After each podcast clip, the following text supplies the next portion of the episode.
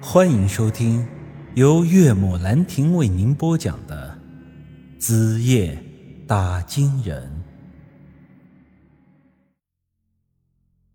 我看他之前那个样子，本来以为这小子是喜欢钻钱眼子里去的，谁知道他这时候却是很屌的转过身去，甚至都不再想搭理我。不好意思，没兴趣。看来这小子还在因为刚才和我耍了他的事情记恨于我。于是啊，我就接着说道：“嗨，行了，没兴趣就没兴趣吧。不过你刚才帮我解惑了那个梵文，也算是帮了我一个大忙。我这人呢，向来不喜欢亏欠别人东西。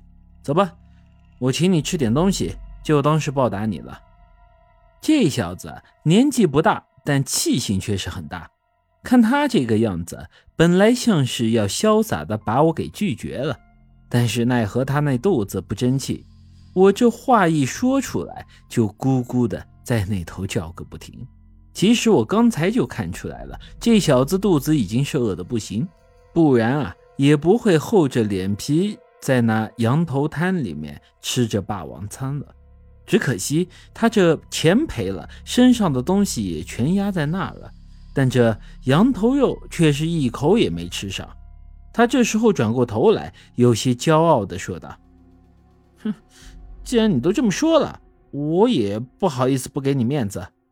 哼，那走吧。”介于刚才的经历，这时候我们对这牛羊的头都有些忌讳了。于是之后，我们便找了一家面馆。叫了几碗当地的特产牛肉面。吃面的时候，我向他询问了一下周围有没有什么住宿的地方，以及这进北闸草原的话该走哪条路。这小子跟我说的是头头是道，我也看出来了，他对这片是真的很熟悉，简直就像是一张活地图。因此啊，我更加想要把他招进来做我们的向导了。但是。这小子看上去脾气也很倔，这刚才那么利索的拒绝了我，我想要直接跟他谈下去也不太容易。于是我在脑子里面盘算了起来，想着要怎么样才能让这小子帮帮忙。就在吃面的这会功夫，我瞅出了他有那么一点意思的东西。这个小子也不知道是多久没吃饭了，三大碗面条，他是呼呼两下就整没了。后来呢，我又给他叫了两碗，他这吃的是狼吞虎咽，但眼睛却是没在碗里，而是一直瞅着面馆外面。杨石和姬姐刚才就吃饱了，而他们又不喜欢面馆吵闹的环境，所以啊，这时候就站在门外头等着我。而这扎格杰的眼睛一直在姬姐身上打转，我笑着凑到他旁边，小声说道：“哎，小子，你今年多大了呀？十六。嗯，那也不小了。庄县这个地方和我家那边的风俗差不多，一般孩子到了十六七岁就要开始考虑这婚事了。”别看了啊，专心吃东西。再看眼珠子都要掉碗里了。怎么的？长这么大还没见过女人啊？见过，见过的多了，就是没见过这么白的。他下意识的说道：“这话呀，让我都忍不住笑出声来了。咋的，小子，你还喜欢白的呀？”我之前也说过了，由于这个地方属于高海拔地区，无论男女老少都晒得哼黑黝黝的。即便是十六七岁的姑娘，那也是荞麦色的皮肤配上高原红。这也不能说是长得丑吧，毕竟他们的五官还是很精致的。但这和城里那些白净的姑娘比起来，终究还是差些个意思。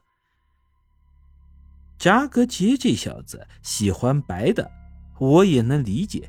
而这姬姐呢，虽说是三十八岁的年纪，但因为诅咒的缘故，长得是个十四岁小姑娘的模样。而且她本就长得漂亮，平时又喜欢打扮。我之前都差点沦陷在她手里，更别提这扎格杰这青涩小伙子了。所以我很快就看出了他的心思。这时他侧过脸看了看我，显得有些不好意思了。于是啊，我只能接着说道：“实话跟你说吧，我刚才的确是骗了你。这姑娘呢，叫做白灵凤，不是我的亲闺女，是我的侄女。今年呢，刚满着十四岁。”扎格杰一听我这么说，显得更激动了。原来是个妹妹啊，白灵凤，这名字真好听。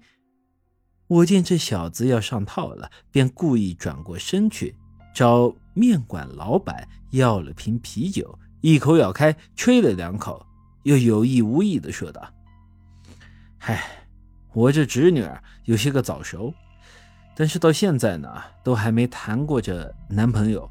说句实在话，我刚才第一面见你的时候，觉得你这小子，嗯，人还不错。”扎格杰顿时就不淡定了，主动凑到了我的跟前来了。叔叔，你真这么觉得呀？哎，叫早了，谁是你叔叔？我可没你这个侄子，我叫陈宇，叫宇哥。行，宇哥，你真的觉得我我这人还不错吗？本集已经播讲完毕，欢迎您的继续收听。